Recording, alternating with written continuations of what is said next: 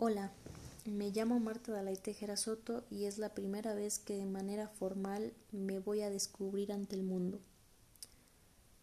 A mis ya 20 años de edad puedo decir, por ejemplo, que la tierra que me ha visto crecer como es Morelia no me ha conocido ni yo a ella de una forma profunda.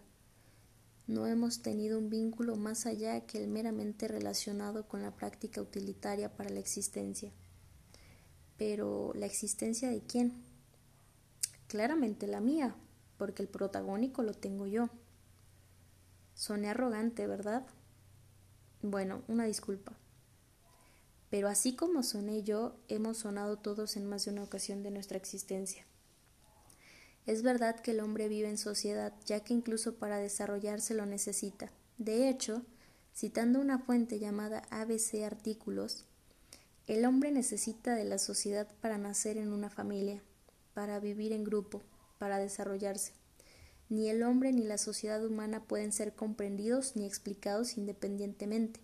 Por tanto, el hombre es un ser social, que siempre ha vivido en sociedad como un hecho natural. De entrada, permítanme hacer una observación. Al hablar de que el vivir en sociedad es un hecho natural, de la misma manera implicaría tener un conocimiento nato de la interioridad propia, ¿no? Algo así como tener respuesta a quién soy y qué papel desempeño aquí. O para que se entienda mejor, para qué me han estado educando y cómo son mis relaciones. Esta cita, aunque de forma incompleta, nos remite a pensar que desde que nacemos necesitamos de otros. Por ejemplo, requerimos del cuidado y la atención constante de nuestros padres al menos los primeros tres años de vida para aprender a caminar y a comunicarnos por sí solos después.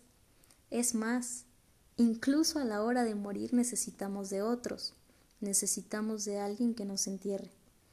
Ya ni se hable de la necesidad de que exista un agricultor, un médico, un ganadero, un abogado, un vendedor ambulante o el tendero de la esquina para facilitar nuestra compleja existencia. Entonces, sí se puede afirmar que el hombre necesita de la sociedad y además de relaciones. Bien, Hablemos entonces de cómo se relaciona el ser humano con la vida a su alrededor. Quise sacar esta cita y no una salida del campo académico para tildar que si se fijan y observan junto conmigo, se mencionó que el hombre necesita de la sociedad humana. Por tanto, gran parte de los seres humanos que visiten y que lean al igual que yo esta página web no contemplan o no le dan la misma valía al resto de la vida que hay en el mundo. Y aunque lo cierto es que el ser humano es apenas un ser en el mundo, uno de muchos, en muchos conductos de Internet y de otros medios se exponen ideas que terminan por hacer creer al ser humano que es el centro, que es el único ser viviente con agencia, que es el único ser viviente capaz de transformar la existencia o movilizar procesos sociales. Si se me permite la analogía, es como una conquista ideológica que se vale del juego de palabras a la cual gran parte de la población, mediante un simple clic en este caso, puede terminar atrapada. Y aunque sí hay una contrapropuesta, como es el conocimiento producido y respaldado con años de investigaciones, por lo regular es enclaustrado entre la misma esfera de académicos, o simplemente casi nadie se interesa en leer este tipo de construcciones epistémicas.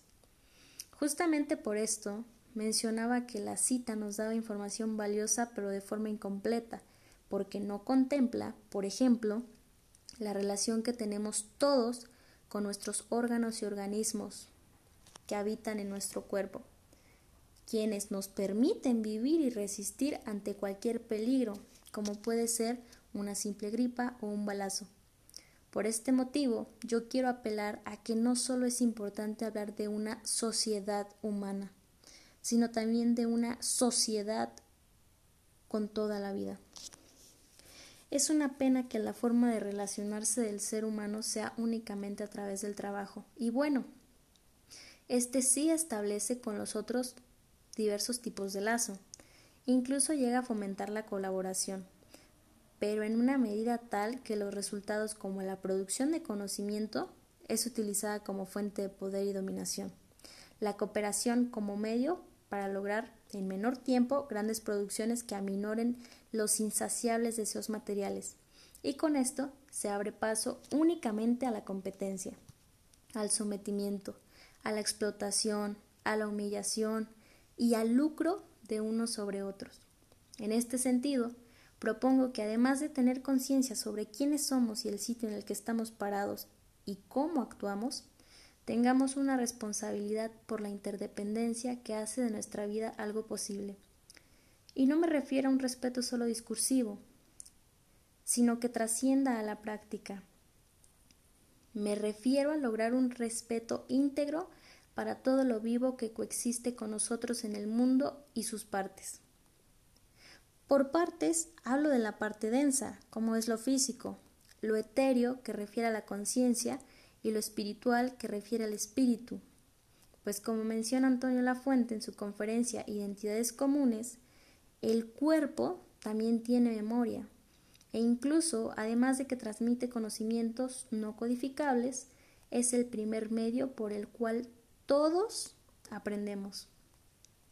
A esta noción de aprender mediante la primera escala geográfica que es nuestro cuerpo, yo le añadiría la propuesta que nos hace la autora Hilary Rose sobre poner el corazón en todo aquello que implique mente y manos también, que en este caso podría ser toda noción de producción o de agencia que desgraciadamente de manera predominante el ser humano goza.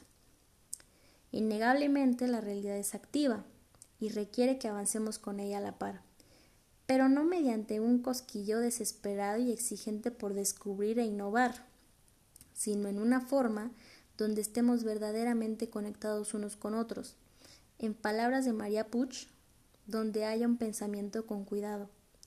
Un pensamiento donde puedo construir reconociendo la subjetividad de quienes me rodean.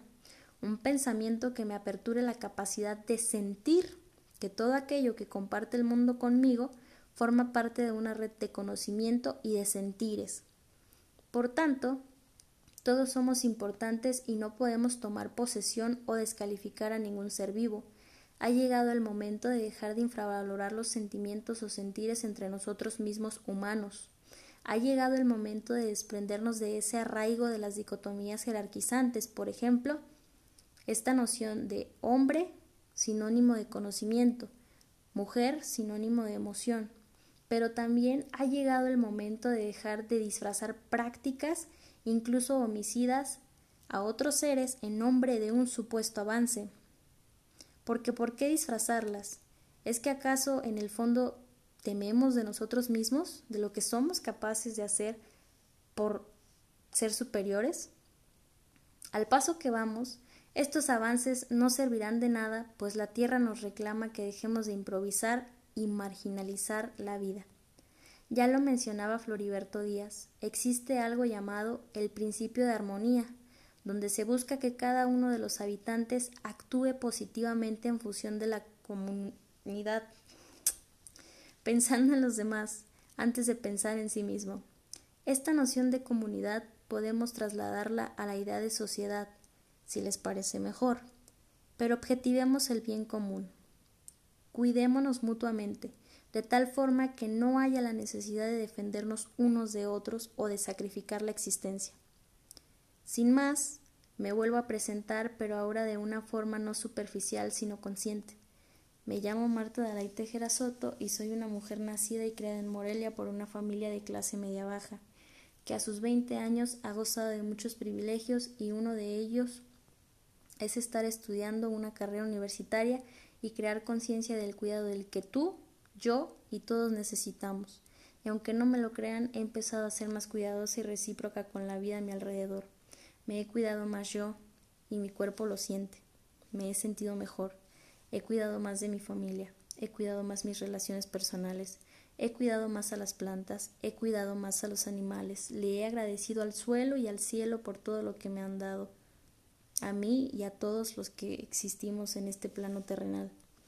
Me he interesado por los demás y he transmitido mi interés que al menos aquí en mi casa somos más cuidadosos y agradecidos con la vida y con lo que sabemos, además de que complementamos nuestros saberes con el diálogo de por medio.